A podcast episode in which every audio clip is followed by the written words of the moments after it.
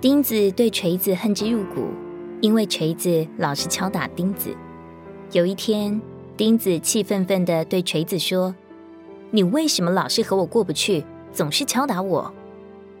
锤子很无奈地说：“老弟，我也不愿意敲打你，是主人的手拿着我，是他要敲打你。”弟兄姊妹，你看到锤子背后的主人了吗？你以为是张三李四在和你作对吗？不是的，你看错了，是神在陶造你。神敲打你是要打掉你的锋芒和骄傲，让你懂得谦卑和顺服。神敲打你是因为他对你寄予厚望。葡萄不榨不出油，橄榄不压不出油。所有的敲打都是为了你的益处。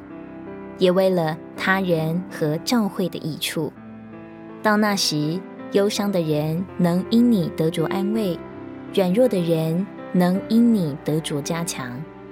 神要指着你对所有的天使说：“看哪，我的仆人，他是属我的。”哥林多后书四章十一节，因为我们这活着的人，是常为耶稣被交于死。